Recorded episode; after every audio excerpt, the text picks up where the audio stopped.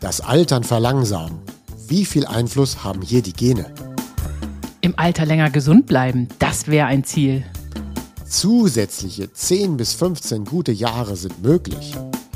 Was lässt uns denn schneller oder langsamer altern?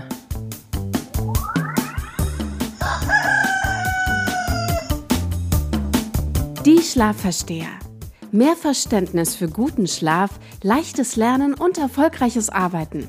Von Michaela von Eichberger und Andreas Lange. Disclaimer. Dieser Podcast ersetzt bei gesundheitlichen Problemen keinen Besuch bei einem Arzt oder einer Ärztin. Hallo Michaela, wie geht's dir? Mir geht's gut. Ich habe fast acht Stunden geschlafen und fast zwei Stunden Tiefschlaf gehabt. Und wie geht's dir und wie war dein Schlaf? Ich habe noch gar nicht so genau geguckt. Ich habe mich im letzten Schlafzyklus wecken lassen, damit es heute etwas eher losgeht, weil, wie du weißt, äh, fahre ich ja morgen in den Urlaub für ein paar Tage in die Schweiz. Und dadurch war der Tag heute so voll. Da musste ich etwas eher aufstehen und das mache ich dann mit so einem Zykluswecker. Erkläre ich auch irgendwann mal. Skifahren und Schlafen, besser geht's irgendwie nicht zusammen. Also nach jedem Skitag schlafe ich Unmengen gut und einfach. Ja, glaube ich auch, weil du ja auch unwahrscheinlich viele Kalorien verbrennen wirst und dich so viel bewegen wirst, den ganzen Tag auf dem Bein, an der frischen Luft und an der Sonne. Und Kälte. Du schläfst wahrscheinlich wie ein Stein abends. Ja, also Kälte, Sonne, Licht, Bewegung und was Neues lernen. Also alles kommt zusammen und Erholung. Also Skifahren, ich würde sagen, es gibt nichts Besseres, was mich persönlich erholt und mich besser in den Schlaf fallen lässt. Ist denn beim Skifahren für dich überhaupt noch was Neues lernen dabei immer oder ist, ist das quasi automatisch, dass da immer irgendwas Neues Ja, man fährt ja nicht ständig Ski und wenn man dann wieder da frisch hinfährt und wieder neu hinfährt, da muss man ja irgendwo wieder von vorne anfangen. Also nicht von vorne anfangen, aber man muss wieder reinkommen. Das beschäftigt dann einen auch am ersten Tag. Also man kommt dann wieder rein ähm, dann habe ich Kollegen dabei, die besser fahren und dann motivieren die mich, dass man auch da sich was abschaut. Also das animiert schon zum Lernen, Bewegen und alles das, was wir in der letzten Folge besprochen haben. Und soll ich gleich mal zu unseren Hörerfragen kommen? Zur letzten Folge gab es nämlich auch ganz viele Fragen. Ja, gerne. Also Daniela aus Stuttgart hat uns geschrieben. Und sie fragt, hat eine ganz besondere Frage, weil du hattest das ja so ein bisschen angedeutet, Lernen und Bewegen gleichzeitig. Sie fragt, wie ist das denn mit was Neues lernen und sich getrennt davon bewegen? Hilft das dem Gelernten? Und wenn ja, welche Reihenfolge ist besser? Also generell ist es gut, wenn man lernt und sich auch am gleichen Tag bewegt. Die Reihenfolge da gibt es auch eine bessere oder eine schlechtere Reihenfolge. Das hängt davon ab, wie der Tag abläuft. Also ein Körper, der auch am Tag sich bewegt hat, kann besser nachts Daten verarbeiten als ein Körper, der sich nicht bewegt hat. Bei echtem Faktenwissen geht es ja gar nicht gleichzeitig, ne? weil man wirklich etwas ganz Spezielles pauken muss. Wie soll man denn da sich die ganze Zeit parallel bei bewegen? Und dann würde ich das so einordnen. Sind wir schon mal mental beansprucht gewesen? Ja, also haben uns schon angestrengt den ganzen Tag und, und jetzt wollen wir noch lernen, dann wäre es besser, dass man vorher den Sport macht. Quasi den Sport zum Runterkommen. Und wenn man zum Beispiel weiß, dass noch eine Belastung ansteht, dann empfehle ich erst lernen und dann sofort danach den Sport. Damit verdichtet sich das Gelernte auch über den Sport. Oh, das ist ja toll. Also ich, wenn ich wirklich ganz harte Fakten lernen muss, dann sofort den Sport machen, dann hilft der Sport beim Verdichten des Gelernten. Genau, weil es kommt ja dann so eine Art Erholungsphase, auch durch den Sport. Man lässt auch ein bisschen los, diese Gedanken. Aber vielleicht nimmt man noch ein oder zwei Gedanken sogar noch mit in diesen Sport und dann findet es ja doch statt. Man bewegt sich und denkt beim Bewegen über diese Dinge noch mal ein bisschen nach und dann hat man eigentlich eine bessere Verdichtung. Die nächste Frage kommt von ganz vielen Zuhörern. Bei einem langen, anstrengenden Alltag, wann soll ich dann für das bessere Schlafen am besten lernen? Morgens ist oftmals keine Zeit und abends ist man viel zu müde. Was rätst du uns? Ah ja, da gibt es zwei Möglichkeiten. Das eine ist wirklich deine Methode, also man macht man nimmt sich morgens wirklich 15 Minuten Zeit und lernt doch nochmal 15 Minuten. Wir haben ja jetzt auch schon was eingespart. Wir wissen ja alle, dass wir nicht sofort den Kaffee trinken und wir wissen auch, dass wir nicht sofort frühstücken sollten. Also könnte man annehmen, dass man vielleicht 15 Minuten Zeit hat, wirklich da was zu lernen. So. Und äh, dann gehen wir in den Tag und der ganze Tag ist natürlich belastet und so weiter. Und dann machen wir es so, wie du es gesagt hast, wieder. Ähm, dann wiederholt man abends nochmal. Ja, und da ist dann ja das Problem, dass wenn ich, wenn ich quasi abends nochmal wiederholen möchte oder ich generell sage, nein, ich lege das nicht auf den Morgen, sondern ich möchte gerne abends lernen, dann empfehle ich, dass man quasi vor dem Lernen abends eine 20-minütige Atemmeditation macht. Ja, also speziell die Atemmeditation hilft dabei, dass der Kopf so ein bisschen wieder lernen, äh, lernbereit ist. Also man stellt damit auch die Lernbereitschaft her. Das ist wie so, wie so ein kleiner Kurzschlaf, ohne dass man wirklich in den Schlaf gefallen ist. Also eine Atemmeditation vor dem abendlichen Lernen hilft nochmal, dass der Kopf so weit bereit ist, dass man dann nochmal 15 Minuten neues Wissen aufnehmen kann.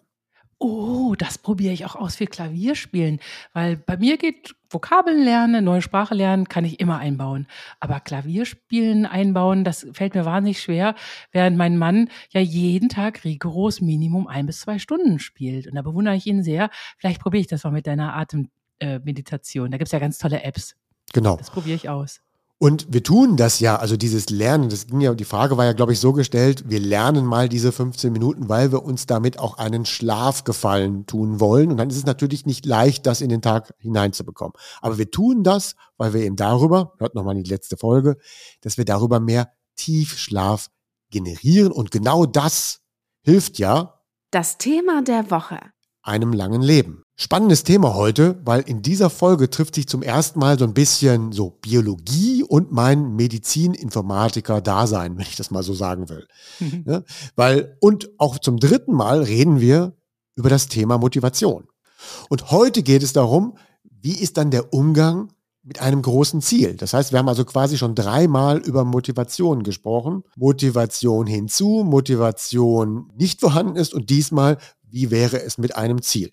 Michaela, wir haben ja natürlich in der Vorbereitung der Sendung haben wir schon mal über dieses Ziel gesprochen. Aber dann hattest du gleich mir sowas entgegengebracht, dass einige Bekannte von dir gar nicht das so als Ziel haben, länger leben. Nein, haben sie nicht. Das, ja, das ist total krass. Erzähl mal. Ja, ich sag ja immer so gerne, und ich meine das gar nicht aus Spaß, ich sag, ich möchte Minimum 119 werden, allein weil ich auch viel zu neugierig auf die Zukunft bin. Ich freue mich schon, wenn wir alle mit fliegenden Autos durch die Gegend düsen. ich möchte sehen, was da kommt. Und meine Freunde alle so, nein, äh, ach komm, da bin ich hoffentlich schon tot. Und ich so, warum denn das? Und dann scheint es so, dass meine Freunde das Alter automatisch mit Demenz, Krankheit, Betagtheit in Verbindung bringen und gar nicht dran denken, dass man auch gesund und munter sein könnte. Ich sag immer, gesund, alt werden und das Leben genießen können. Genau, das ist ja auch eigentlich das Ziel. Das Ziel ist ja, dass wir in dem Leben, was uns voransteht, darin eine längere Spanne der Gesundheit haben. Ja, das ist ja das Ziel. Und das heißt, es geht ja nicht darum, einfach nur länger zu leben und dann sind es ganz schlechte Jahre. Es geht ja um zusätzliche, gute, gesunde, ich nenne es mal oft gewonnene Jahre. Ja, Hört sich auch genau. besser an als älter werden. Das beschäftigt alle. Es gibt ja dann auch so gewisse Anzeichen des Alterns, und, um ein bisschen über das Thema zu sprechen. Da haben wir zum Beispiel das Thema graue Haare und Haarausfall. Wir wissen, das ist ein bisschen genetisch bedingt, aber vieles tragen wir auch selbst dazu bei. Dann werden unsere Augen etwas schlechter, irgendwann kommt auch mal häufig der graue Star ähm, und dann fangen wir an schlechter zu sehen. Dann gibt es auch die typische Hautalterung von Faltenbildung etc. Dann geht ein wenig die Kraft verloren, angeblich. Dann verlieren wir die Beweglichkeit, angeblich. Und dann können wir auch angeblich nicht mehr so gut schlafen. Aber darüber haben wir ja schon gesprochen. Das wird natürlich schwerer, gut und ausreichend zu schlafen. Aber es gibt ja genug Methoden, die uns trotzdem auch im Alter länger schlafen lassen.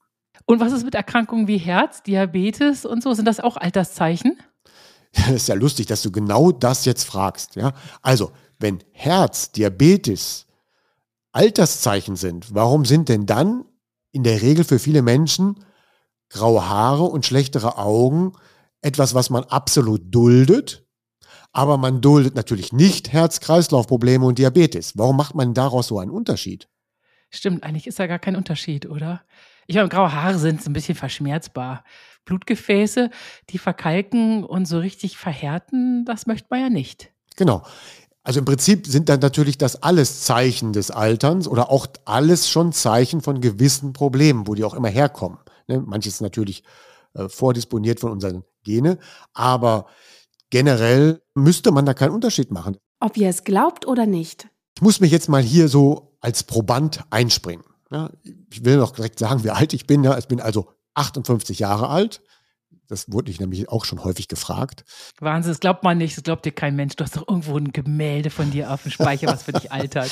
ja, Frechheit. Und ich habe dann tatsächlich also noch volle Haare, also noch kein Haarausfall und die Haare sind auch ungefärbt, nicht grau und meine Friseurin staunt dann jedes Mal, dass sie sagt, das geht doch eigentlich gar nicht. Dann trage ich auch keine Brille. Ja, und ich kann auf dem Handy alles auch in kleinster Schrift noch perfekt lesen und ich brauche auch fürs Fernschauen auch keine Unterstützung. Und ich halte mich für relativ noch beweglich äh, und kräftig und ich werde auch nie krank. Ja, also Thomas, mein damaliger Geschäftspartner, mit dem ich fast 20 Jahre ein gemeinsames Unternehmen hatte, in diesen 20 Jahren kann er bezeugen, bin ich nicht einen einzigen Tag ausgefallen wegen Krankheit. Wenn man mich heute als Berater oder Sportler kennt, wo ich dann in einem Team eingesetzt werde oder wo ich irgendwo spielen muss, es tritt nie der Fall ein, dass ich absagen muss, weil ich mal krank werde. Ja, das heißt also, den Beweis kann ich irgendwie antreten und das kommt natürlich nicht von ungefähr. Häufig sagen mir dann die Leute, ja, da hast du echt Glück gehabt. das ist deine Lebensweise. Was mich aber auch wundert, dass du noch nie eine Sportverletzung hattest, dann offensichtlich. Nein, Sportverletzung gab es natürlich so, auch schon. Ne? Also es gibt ja dann auch sogenannte Unfälle und wenn man Unfälle baut äh, oder jemand in einen ja. hineinfährt, dann verletzt man sich ja doch. Das kann man ja nicht vermeiden. Ja, okay. Und seit wann lebst du denn so auf Gesundheit und Schlaf ausgerichtet? ähm, so als, als junger Mensch, da habe ich erstmal nur ganz normal angefangen mit viel Sport. Ich bin so erzogen worden, dass man grundsätzlich viel Sport macht und dass das ganz wichtig im Leben ist. Auch wegen dem sozialen Aspekt hinter dem Sport. Und bis 25 würde ich sagen, habe ich aber auch alle Sünden mitgemacht, die es gibt. Also ich war gerne feiern, äh, habe dann auch beim Feiern viel getrunken. Das heißt also, ich habe mich partymäßig bis zum Jahre 25, also sagen wir, bis ungefähr 25 war, nicht zurückgehalten. Und hat dir damals Alkohol geschmeckt oder hast du es einfach mitgetrunken, weil die anderen das? Ich glaube, ich habe so richtig doll geschmeckt hat mir das auch nicht, aber ich habe einfach mitgemacht, weil es dazugehörte. Es ja. ging ja auch um den Spaß dann. Was mich aber schon parallel so ein bisschen fasziniert hatte, war immer so das Thema äh, Immunsystem, das hatte mich schon ganz früh fasziniert, selbst als ich 15, 16 Jahre alt war, habe ich mich schon mit dem Immunsystem beschäftigt. Aber Party war mir dann damals wichtiger. So ab 30, ähm, das war so die Phase, als ich dann mit dem Triathlon, ähm, sagen wir mal, begonnen hatte. Da war es dann ganz wichtig, dass man für diese Wettkämpfe möglichst gesund ist, weil es ist ja absolut unpassend, wenn man drei Monate für einen Wettkampf trainiert und dann ist man an dem Tag des Wettkampfes krank oder wird zwei Tage vorher krank. Ja, auch eine Wettkampfvorbereitung kann ja überhaupt nicht funktionieren, wenn man vorher krank wird. Also war es wichtig, dass man seine Gesundheit timet, auch wenn es ganz komisch klingt. Und da ging es wirklich um das Spiel mit dem Immunsystem. Gerade Leistungssportler kennen das. Immunsystem, Schlaf, Leistungssport, das gehört irgendwie zusammen. Da ging es aber weiter ähm, mit ähm, über 30 kamen dann auch so die Ernährungsaspekte dahinter. Da dachte ich, ja, das mit dem Ernähren, das wirklich das wirklich Wichtigste sein nach dem Sport. Ähm, das war aber eher darüber angestoßen, dass die eigenen Kinder, die wir damals bekommen hatten, ähm, Sensibilitäten hatten für gewisse Themen. Und darüber bin ich dann auch ganz stark nochmal in das Thema Ernährung gestoßen. Mit 40 kam dann auch das Vermeiden dazu, also das Vermeiden von Giften, das Vermeiden von Strahlung etc. Also wurde ich dann auch, was so diese Risikofaktoren angeht, sensibler. Und dann parallel, ich würde so sagen, in drei großen Schüben, hat mich das Thema Schlaf beschäftigt. Ja, das war, es gab halt einen beruflichen Aspekt beim Thema Schlaf und es gab auch private Aspekte beim Thema Schlaf. Und so hat mich dann so in drei größeren, längeren Phasen mich das Thema Schlaf immer wieder eingeholt und es ist dann heute eben von diesen ganzen Sachen für mich das Wichtigste geworden. Hier ist so deine letzte Stellschraube, bei der du gemerkt hast, wie wichtig die ist wie alles. Genau, das ist so meine letzte Stellschraube und um, um die dreht sich jetzt halt alles. Ähm, und aber ich bin jetzt nicht so, was man sagen kann, ich bin jetzt der totale Biohacker, der nur noch verrücktes Zeug macht, sondern ich versuche schon, alle diese Sachen, die wir da so entwickeln, alltagstauglich zu machen. Das heißt, es ist auch unser Ziel hier, den Podcast, dass das, was wir hier so verbreiten, wirklich auch in einem Alltag noch umsetzbar ist und dass es nicht total abstrus wird. Ich gebe zu, ich gibt auch ein paar abstruse Dinge, vielleicht erzähle ich dann auch mal irgendwann davon, wie ich dann auch noch mache, aber das ist jetzt nicht so der Mittelpunkt. Mhm. Ähm, und wenn wirklich Leute schlecht motivierbar sind, dann schwöre ich ja auf ein Konzept, das ist dann eben die Gruppentherapie. Also mehrere Leute, die sich schlecht auf etwas einstellen können, sei es im Sport, sei es beim Schlafen, dann sage ich, Gruppentherapien helfen da am meisten. Michaela, wie ist denn so dein Werdegang im Bezug der großen Einsichten für ein längeres Leben gewesen? Was waren denn da so deine Milestones? Also ich musste nie Einsichten für ein längeres Leben haben, weil mir das immer sehr positiv vorgelebt wurde bei uns in der Familie. Wir, ich habe bei meiner Oma gelebt und dort lebte auch meine Uroma dann am Ende und die waren alle so fit bis ins hohe Alter. Und meine Mutter war von Anfang an auch so ein Fitnessleben vorgelebt. Wir haben immer sehr gesund gegessen. Sie hat Sport mir vorgelebt, Tennis gespielt und da war mir schon klar, Mensch, das Sport gehört auch dazu. Diese Einsicht, dann selber auch Sport regelmäßig zu performen, kam da leider äh, ein bisschen später bei mir. Ähm, aber bei mir ist eben so, seit 35 Jahren esse ich kein Fleisch mehr, äh, mache Yoga regelmäßig, konzentriere mich auch auf einen guten Schlaf, dank dir jetzt. Und was ich aber schon seit vielen, vielen Jahren habe, ist Klavier lernen und Sprachen zu lernen. Das sind so die Sachen, die ähm, einfach bei mir zum Leben dazugehören. Aber das Alter habe ich schon immer als etwas sehr Positives angesehen und schon immer gesagt, Mensch, ich möchte steinalt werden, einfach aus Neugierde. Das ist ein guter Vorsatz. Mythos der Woche. Gegen das Altern können wir eigentlich nichts tun. Da sage ich mal, das stimmt so nicht. Da kommt es ein bisschen auf die Definition an. Gegen unsere Geburtstage da können wir wirklich nichts machen. Das heißt, wir feiern jedes Jahr, dass wir ein numerisches Jahr älter werden. Das bleibt natürlich. Da können wir auch nichts gegen tun. Wenn man 55, 56, 57, 58 wird, dann wird man das normal. Aber biologisch haben wir viel mehr Spielraum.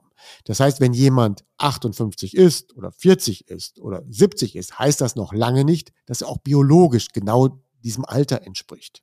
Ja, wir können also das biologische Altern tatsächlich verlangsamen, aber wir können es auch beschleunigen, das Älterwerden. Habe ich es mir doch gedacht.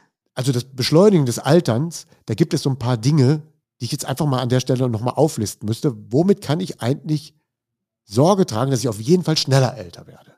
Ja, wahrscheinlich. Rauchen, oder? ja, Rauchen ist tatsächlich, also sagt man häufig, ist so eines der Nummer, ja, ist die Nummer eins fast, äh, das Rauchen, weil für den Körper ist das so eine anstrengende Entgiftung das zu machen, dass er dann in dieser Zeit, wo er ständig entgiftet, überhaupt nicht die Muße hat, auch noch parallel Zellreparaturen durchzuführen. Vielleicht, da kommen wir jetzt später auch noch dazu. Was ist das? Aber Rauchen stört wirklich ähm, die Zellreparatur und damit werden wir dann tatsächlich schneller älter.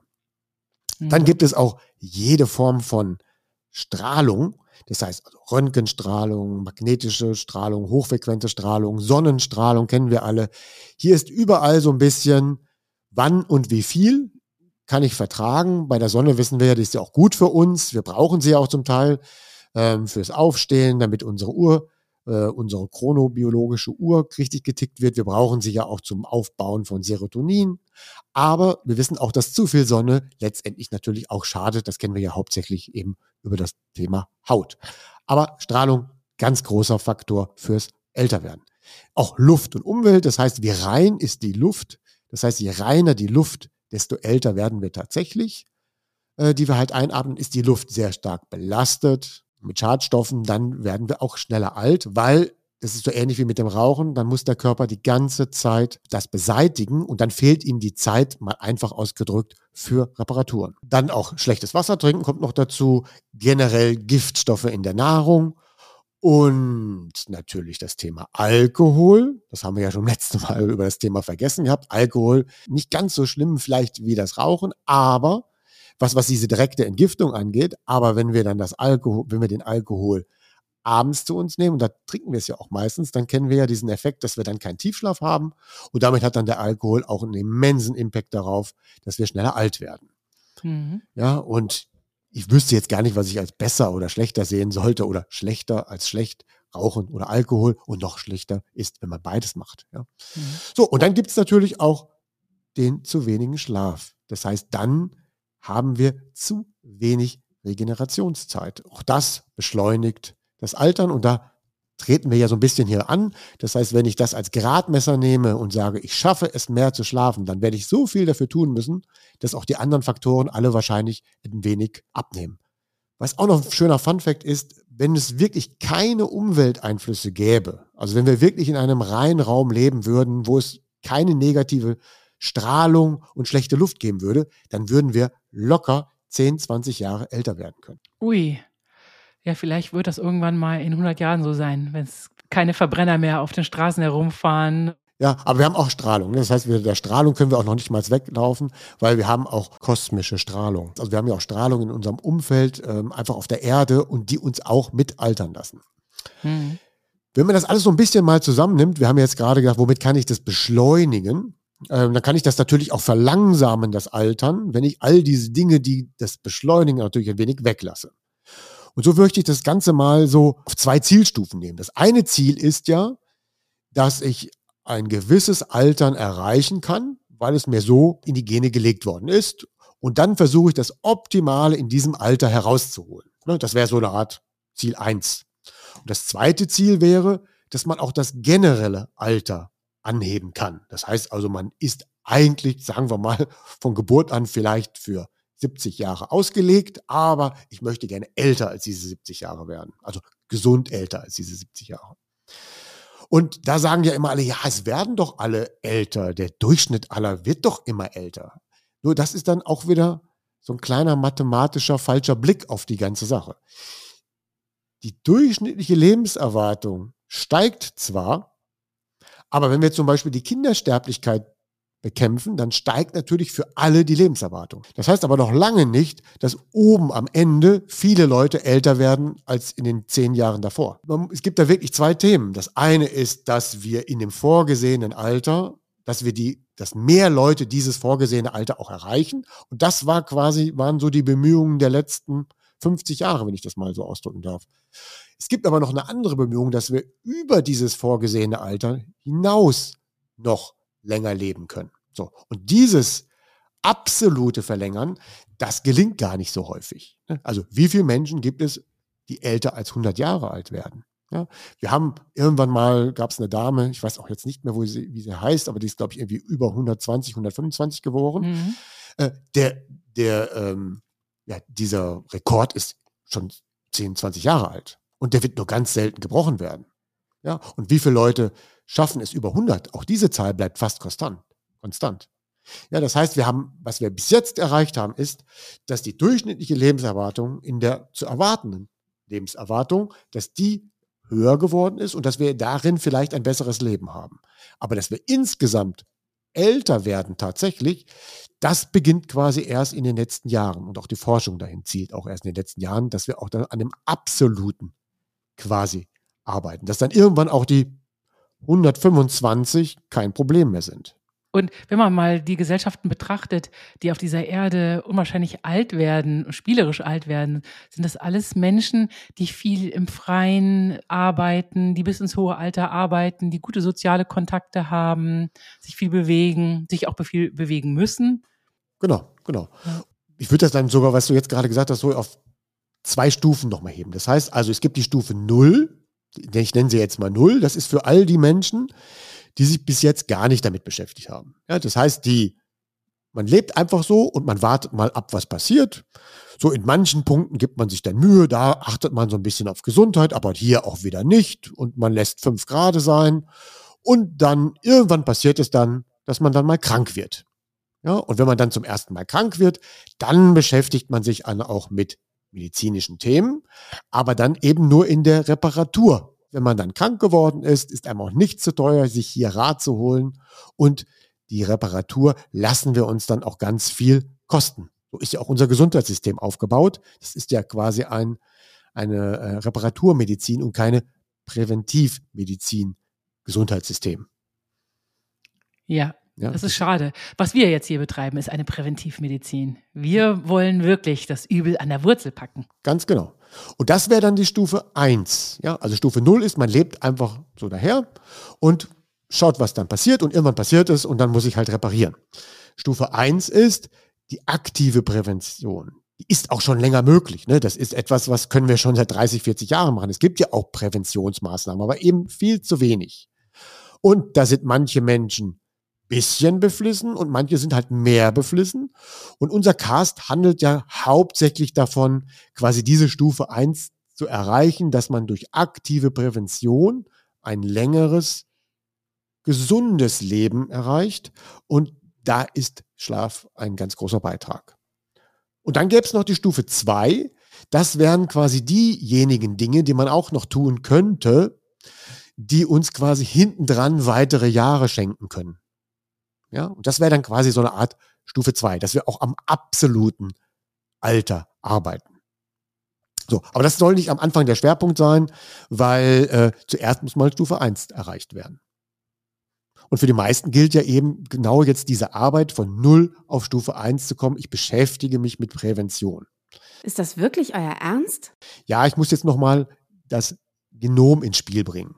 Und dafür brauche ich dann wieder eine Metapher. Weil viele können dieses mit dem Genom, Gene, Epigenetik und so weiter nicht richtig auseinanderhalten. Das eine ist quasi die Gene, und das bezeichne ich dann mal wieder so als Medizininformatiker als Betriebssystem. Ne, kann, man dem, kann man das so nachvollziehen? Dass die ja. Gene als Betriebssystem gilt? Ja. Und dann gibt es die Epigenetik. Kennst du da den Unterschied? Gene und Epigenetik? Nee, leider nicht. Erklär mal. Ähm, und die Epigenetik, wenn ich jetzt erstmal in dieser Metapher bleibe, dann ist das quasi die Software auf diesem Betriebssystem. Okay. Also die Apps. Ja, ja. Also erstmal so grob. Ja. Und also die epigenetischen Faktoren, das sind, dann so, das sind dann jetzt quasi die Software, die Apps, die wir einsetzen können. Und wir sind jetzt die Anwender. Und dann kommt es eben darauf an, was wir aus dieser Software machen, wie wir die bedienen. Der einzige Haken bei dieser Software ist, dass diese Software, also die epigenetische Software, die wir benutzen, ähm, dass die eben nicht digital speichert. Wenn man es wieder erklärt als Metapher, dann speichern wir das auf Bändern ab. Also, wir haben ein tolles Betriebssystem und dann haben wir unsere Software, aber die Software und ihre Daten, die speichern wir jeden Tag immer analog ab und nicht digital. Das hat einen riesen Vorteil, weil wenn wir analog abspeichern, dann können wir Unmengen an Daten gleichzeitig speichern. Wir müssen die Daten auch nicht richtig ordnen und wir können äh, uns ständig anpassen, können das Angepasste immer mit anspeichern. Das heißt, durch diese analoge Speicherung sind wir extrem flexibel, brauchen kaum Standards. Aber hier ist auch wieder die Gefahr, durch das ständige analoge Speichern auf Bändern kennen wir ja einen Effekt. Was passiert, wenn man eine Kopie von einem Band macht und eine Kopie von einem Band macht. Ja, wird immer schlechter, die Kopie. Die Kopie wird immer schlechter und irgendwann kommt es dann zu ersten Datenverlusten. Und dieses analoge Speichern unserer epigenetischen Faktoren, ähm, das wird ja halt gestört. Das heißt also, wenn ich beim Speichern gestört werde, dann kommt es zu Kopierfehlern. Und nichts stört uns mehr beim Speichern als das Thema Strahlung. Währenddessen Alkohol und Nikotin so eine Art Störung davor ist, dass er keine Zeit hat, um Reparaturvorgänge zu machen, weil er muss ständig dieses Entgiften machen. Das heißt, das Immunsystem ist unentwegt beschäftigt. Also das ist so erstmal so der Einstieg, die Gene, die ist digital gespeichert, die epigenetischen Faktoren, die viel mehr Daten beinhalten, die sind analog gespeichert. Wissenschaftlich bestätigt. Es gibt so eine Art Theorie der Haltbarkeit von Organen und von unserem Gewebe ähm, Sportwissenschaftler, Biologen, Ernährungswissenschaftler, sie bestätigen alle, dass wir quasi so eine, so eine Art Prädisposition haben für die Haltbarkeit von gewissen Organen. Ne, wir kommen auf die Welt und unsere Gene hat festgelegt, dieses Herz kann 70 werden, ne, wenn wir es normal pflegen. Und diese Lunge kann auch 70 werden. Es kann aber auch äh, sein, dass dann dieser Darm eine super Haltbarkeit hat bis 90, aber wir dann eine Milz haben, die nur, nur bis 60 schafft. Das heißt also, jedem Organ ist so eine Art genetische Urhaltbarkeit zugewiesen. Das ist das, was wir quasi vererbt bekommen. Okay. Unser Verhalten, das sind dann die epigenetischen Faktoren. Ja, das heißt also, so wie wir uns verhalten, das beeinflusst aber dann die tatsächliche Haltbarkeit. Hm. Ja, und da ist man früher davon ausgegangen, dass sich das maximal um plus minus fünf Jahre halten würde. Ja, also kümmere ich mich ähm, um ein Organ oder um gewisse Faktoren, dann kann ich mal fünf Jahre rausholen. Kümmere ich mich nicht, äh, dann verkürze ich es um fünf Jahre, aber mehr sitzt da nicht drinnen. Hm. Heute geht man davon aus, manche sagen auch 15 Jahre, manche nur 10 Jahre, aber dass man ungefähr einen Einfluss hat mit seinem Verhalten mit den Umweltbedingungen, in denen man lebt, von 10 bis 15 Jahren. Das heißt also, wenn meine Vorhersehung im Mix aller Organe 70 wäre, Also bis dahin halten die prima. Und wenn ich normal lebe, dann werde ich bis, bleibe ich bis 70 gesund und dann kommen vielleicht die ersten Krankheiten. Ersten Zipperlein, ja. Ersten Zipperlein. Verhalte ich mich extrem positiv, dann können aus diesen 70 85 werden, bis dann die Zipperlein kommen. Mhm. Verhalte ich mich extrem negativ, dann ziehen wir mal 15 Jahre ab. Und dann heißt es 55. Dann beginnen die ersten Zipperlein. Und das ist die große Spanne. 55 zu 85, das sind 30 Jahre.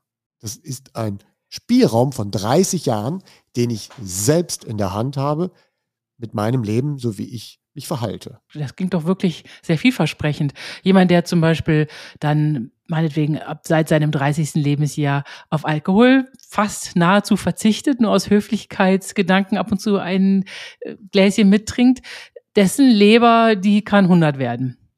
Könnte vielleicht so sein noch. Aber es gibt auch nie ein zu spät fürs Anfangen. Wenn wir das gewusst hätten. Und jetzt kommt die sogenannte Telomere ins Spiel. Kennst du die? Ja, von denen habe ich schon gehört. Die sitzen in unseren Zellen und die machen noch mal was. Sag du. Ja, also die Telomere sind quasi die Endstücke unserer Erbgutfäden, ach, den, ach. den Chromosomen. Ja? Okay. So, also das ist die, die genaue Ausdruck. Das, wenn man sich so die DNA vorstellt, da gibt es dann immer diese kleinen Kreuzchen dazwischen. Viele haben ja. diese Fotos gesehen. Ja. Und diese, und diese Enden dieser kleinen Xe, also sind eigentlich Xe, keine Kreuzchen, sondern diese Enden dieser Xe, das sind so kleine Kappen drauf. Ja? Ah ja, genau. Ja, ja. jetzt fällt es ja. mir auch wieder Also ein, wir haben das X und am Ende des Xs, also an allen vier Punkten, gibt es so eine kleine Kappe. Und die hatte, sagen wir mal, wenn das X jetzt, machen wir mal bildlich gesprochen, 10 Zentimeter lang wäre, aber wir wissen, es ist mikroklein. Aber nehmen wir mal, es wäre 10 Zentimeter klein, dann hätten wir auf allen vier Enden dieses Xs, hätten wir, sagen wir mal, eine ein Zentimeter lange Telomere. Ah, okay. Und die ist aber wichtig. Die ist ganz wichtig, weil die dockt ja an. Ja, das heißt, die dockt an und darüber werden, fließen ja auch Informationen. So, und je älter wir werden, je, je kürzer wird diese Telomere. Ja, Automatisch, da kann man nichts gegen tun. Auch bei dir ist die so kurz. Okay. Auch bei mir wird die kürzer, bei mir wird sie nur vielleicht langsamer kürzer, weil ich Acht gebe darauf, dass eben nicht zu viele negative Faktoren auf mich einwirken und dann versuche ich auch das Maximum zu machen, was die positiven Dinge angeht. Umso mehr man davon macht, umso langsamer entsteht die Verkürzung der Telomere. Ja? Und, und dann gehen auch weniger Informationen verloren. Das eine ist ja dann auch, wenn die Telomere immer kürzer wird, immer kürzer wird, dann stirbt auch irgendwann die Zelle. Das heißt also, da bleibt der Zelle nichts mehr übrig. Wenn sie wirklich richtig kurz geworden ist, dann stirbt sie. Und, und kurz vor dem Sterben einer Zelle treten dann noch so Entzündungen auf. Das heißt also, es kann durch eine verkürzte Telomere passieren, dass Entzündungen entstehen. Deswegen ist es auch so wichtig, dass wir umso je älter wir werden, dass wir Entzündungsherde vermeiden und wir uns auch in einer Form ernähren, die quasi pro-anti-entzündlich ist. Werden wir nochmal drüber sprechen. Ja, und, wenn, und, und, es kommt eben auch zu Kopierfehlern. Umso kürzer die Telomere ist, umso mehr, sagen wir mal, Fehler entstehen quasi in, bei einer Zellteilung, bei der Vererbung. Und da vielleicht mal wirklich so, damit man das so ein Gespür für bekommt. Man sagt, wenn man jeden Tag sich 30 Minuten bewegt, dabei sind ein bisschen Treppensteigen, ein bisschen Gymnastik, nie länger als eine Stunde auf einem Stuhl sitzt, sondern immer sich mal wieder hinstellt, dann reicht das, was diesen Aspekt angeht, des Herz-Kreislauf-Systems, natürlich nicht, wenn ich es mit Rauchen beschädige, reicht das aus, dass man ungefähr die Haltbarkeit erreicht. Dafür reichen einfache Bewegungen von 30 Minuten pro Tag.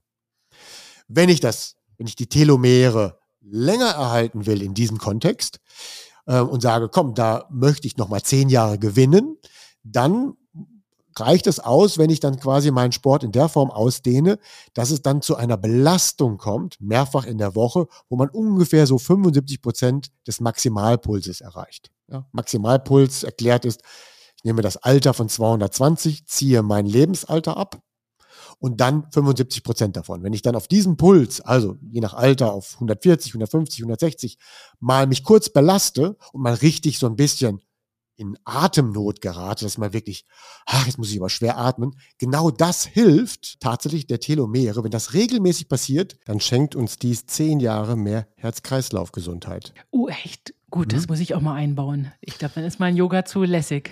Das ist dann zu lässig, ja. ja. Äh, da, dazu gibt es auch tatsächlich jetzt auch erste Studien, die das belegt haben.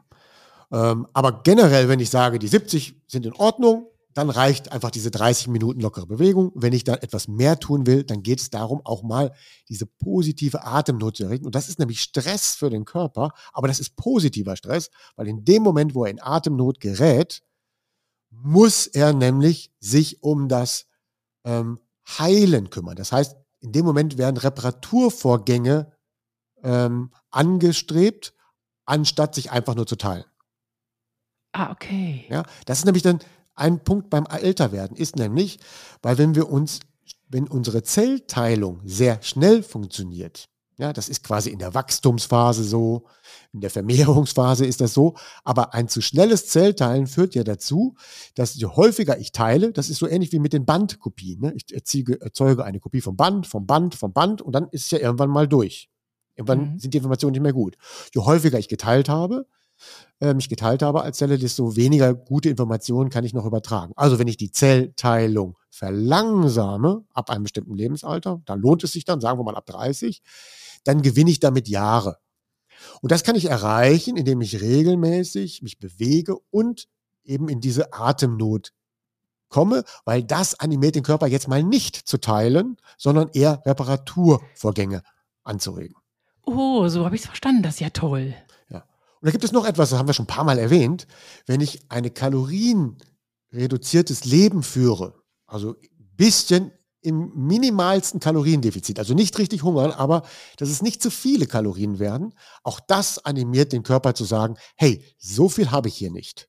Und wenn ich hier nicht so viel habe zur Verfügung an Kalorien, dann beschäftige ich mich mal lieber mit der Reparatur meiner Zellen, weil das lohnt sich ja jetzt, weil jetzt einfach teilen und vermehren, keine gute Idee. Ich beschäftige mich mit der Reparatur. Werde ich ständig mit Kalorien versorgt, zu viel und ausreichend und andauernd, dann gibt es keine Bestrebung des Körpers, sich mit Reparaturvorgängen zu beschäftigen. Ach, das ist ja ein Ding. Ja. In, in Asien in, ist das ja so, dass die Menschen sich oftmals nur zu 70 Prozent oder 80 Prozent dem Magen füllen. Genau, es gibt dann auch tatsächlich diese Regionen, auch in Japan, wo die Menschen vermehrt über 100 Jahre alt werden und die leben dort eher ein Leben mit kalorienreduzierten Phasen. Die haben dann mal eine Fastenwoche, mal einen Fastentag und generell nicht zu viel essen. Das heißt, die, die leben das tatsächlich ihr ganzes Leben. Was wir ja jetzt alle kennen, ist das moderne 16 zu 8. Ja? ja? Und das ist ja so etwas, dass ich über einen längeren Zeitraum mir keine Kalorien zuführe. Und da hilft ja dann ja auch die Nacht. Ja, das heißt, wenn wir schlafen, haben wir ja schon die ganze Zeit nichts gegessen. Und dann hört euch die letzte Folge an, beginnt nicht den Morgen direkt mit dem Frühstück, weil dann verlängere ich ja diese Phase, wo ich mal keine Kalorienzufuhr habe. Schlafen, aufstehen und nicht sofort frühstücken. Und dann kommen wir so ein bisschen in diese Autophagie. Das ist ja das Fachwort. Was tritt denn dann ein? Weil Autophagie ist so eine Art Recycling unserer menschlichen Zellen. Das heißt, der Körper beschäftigt sich damit, äh, krankhafte Zellbestandteile zu verwerten, sie abzubauen und zu entsorgen und so und nimmt sich halt eben auch die Zeit, quasi Reparaturvorgänge anzustoßen. Das passiert nur, wenn wir über einen längeren Zeitraum mal keine Kalorienzufuhr haben. Mhm. Und vor allen Dingen fände ich es auch wichtig, dass die Leute einfach auch mal bemerken, dass sie wieder Hunger haben. Richtig mal auf den Hunger warten und nicht nach Uhrzeit essen, oder? Was denkst du? Ja, tatsächlich ist das, ja, das ist ein schwieriges Thema. Einerseits brauchen wir einen Rhythmus für unseren guten Schlaf. Ah, okay. Ja, der Schlaf profitiert absolut vom rhythmischen Leben. Andererseits ähm, möchte aber gerne sind diese positiven Stressoren, also es gibt ja auch negative Stressoren für unser Immunsystem äh, und für unsere Zellen, aber die positiven Stressoren, die mögen ein bisschen die Unregelmäßigkeit. Tatsächlich, dass mal das Essen, äh, das, sagen wir mal, das Frühstück fällt mal aus, dann fällt mal das Mittagessen aus, dann fällt mal das Abendessen aus, dann esse ich mal vielleicht einen Tag gar nicht und dann esse ich mal einen Tag mal mehr. Das wäre optimal. Hat sich aber ein bisschen gezeigt, dass das sehr schwierig einzuhalten ist und deswegen ein gut getimter 16 zu 8 Rhythmus erfüllt dann im Prinzip das Wichtigste, die Phase Kalorienreduzierung, der Kalorienreduzierung ist so lang, dass wirklich die Reparaturprozesse auch, sagen wir mal, in Gang gekommen sind. Aber da sprechen wir nochmal drüber. Mhm. Und äh, dann gibt es ja noch ein Thema, das ist dann, was wir auch dann gut tun können, ist, dass wir uns dann auch Kälte aussetzen. Genauso wie die Atemnot ist auch die Kälte ein Zeichen für den Körper. Jetzt ist es nicht so gut, die Zelle zu teilen oder sich zu vermehren. Besser investieren wir jetzt in die Reparaturvorgänge. Ja, also. Ja, ich mache ja jetzt äh, durch einen Tipp von dir erstmal jeden Morgen 10, 15 Minuten Yoga auf der eiskalten Terrasse. Noch sind es ja minus ein Grad. Wir nehmen ja gerade im Winter hier auf. Und das tut richtig gut. Ja, genau. Und das waren jetzt eigentlich schon, wir sind eigentlich schon fast so in die, in die Tipps gelangt. Aber ähm, wenn wir sagen, wir haben das mit der Telomere verstanden, also was können wir wirklich Positives für unsere Telomere machen, ist A, also nächtlicher guter Schlaf damit sich die Zellen regenerieren können. Also gibt den Zellen genug Schlaf zum Regenerieren. Und dass ich mal in Atemnot gerate, also traut euch es zu, dass man wirklich mal ins Japsen kommt. Dann setzt euch auch mal Kälte aus und vermeidet natürlich die absoluten negativen Effekte auf die Telomere, wie Rauchen, Strahlung, Luft, Umwelt, also schlechte Luft, äh, schlechtes Wasser, Gifte im, in Nahrungsmitteln und natürlich auch kein Alkohol. Unser Tipp der Woche. Alles, was gut für das Immunsystem ist, hört euch die Folge nochmal an, ist auch gut für ein gesundes, längeres Leben. Und was ist das Beste fürs Immunsystem? Schlaf. Tiefschlaf, viel Tiefschlaf, guter genau. Schlaf. Genau. Mhm. Ja. Und ähm, gebt dem Körper Zeit, dass er seine Zellen reparieren kann. Ja, und das ist im Prinzip eine absolute Maßnahme zur Lebensverlängerung. Wir können ihm Zeit gewähren, indem wir ihn quasi ablenken mit den Dingen, die wir gerade genannt haben, mit schwer atmen, äh, mit Kälte und mit verminderter Kalorienzufuhr. Und wir können ihm Zeit geben durch ausreichend Schlaf. Und dann noch einen einzigen Tipp, also quasi den finalen Tipp des Tages ist, Ihr kennt ja jetzt mittlerweile schon unseren goldenen Morgen. Ne? Also wie gestaltet man die ersten zwei Stunden absolut optimal? Wen das interessiert, der hört sich noch bitte die letzte Folge an. Da könnten wir an einer Stelle aber noch was ergänzen. Ja, also nochmal super in Kürze. Wir stehen ja auf, wir frühstücken nicht und trinken Wasser statt Kaffee. Dann sollten wir heraus an die Luft, ans Licht und dabei auch spazieren gehen und etwas lernen. Und dieses Spazierengehen, das darf jetzt mal ein bisschen strenger ablaufen. Dann baut da mal ein paar kleine Spurts ein oder rennt mal ganz kurze Strecken, nur dass mir einfach mal schnell eine Atemnot generiert. Und wenn ihr das ähm, nicht so gerne macht, dann macht einfach mal beim Spazieren ab und zu mal ein paar Kniebeugen. Dann geht der Puls auch hoch. Es gibt auch andere Übungen, man kann auch mit den Armen ganz schnell sich sag mal, hochschaukeln, einfach mal den Puls hochjagen, weil das freut unser Immunsystem, das freut auch unsere Telomere, wenn ihr das macht. Und wenn ihr dann morgens lauft, dann lauft vielleicht auch in der Kälte. Zieht euch nicht zu warm an, so dass diese 30 Minuten draußen auch einen gewissen kleinen Kältereiz ausübt, ohne dass ihr unterkühlt. Und so haben wir diesen, diese goldenen ersten zwei Stunden noch um weitere Dinge in der Gleichzeitigkeit angereichert. Also da habe ich aber wirklich viel gelernt. Das sind ja mega Tipps. Die werde ich wirklich beherzigen. Ich komme immer am Kino vorbei, wenn ich in die Innenstadt gehe morgens. Und da ist eine riesige Rocky Balboa-mäßige Freitreppe bei der ich ab und zu mal hochsprinte und so richtig meinen Puls hochjage. Das werde ich jetzt wieder einbauen in meinen Tag. Sehr gut. Ich lasse mir das nächste Woche berichten von dir. Ja. ja, Michaela. Danke für die Fragen, für den Input. Ja, ich danke dir. Das war wirklich eine ganz tolle und lehrreiche Folge. Alles über Telomere gelernt. Und vor allen Dingen, mir war gar nicht klar, dass diese langsame Zellteilung im Alter ja was Gutes ist. Das ist ja wirklich schön zu hören, alles. Eine runde, tolle, lehrreiche Folge. Ja, wir haben dann natürlich noch nicht alles über Telomere gelernt, aber es war ein gewisser Einstieg. Und ähm, ich bin gespannt auf das Thema der nächsten Woche. Wir haben uns nämlich noch nicht entschieden. Da bin ich aber auch sehr gespannt. Da sind ja so viele Themen, die wir schon angerissen haben. Äh, ich freue mich drauf, egal was kommt. Ich freue mich auch. Schöne Woche dir. Ja, tschüss. Tschüss. Eine Produktion der VAL. Tonschnitt und unsere unermüdliche Gastgeberin Michaela von Eichberger. Redaktion und unser unnachgiebiger Experte Andreas Lange. Die Schlafversteher. Jede Woche neu und überall da, wo es Podcasts gibt.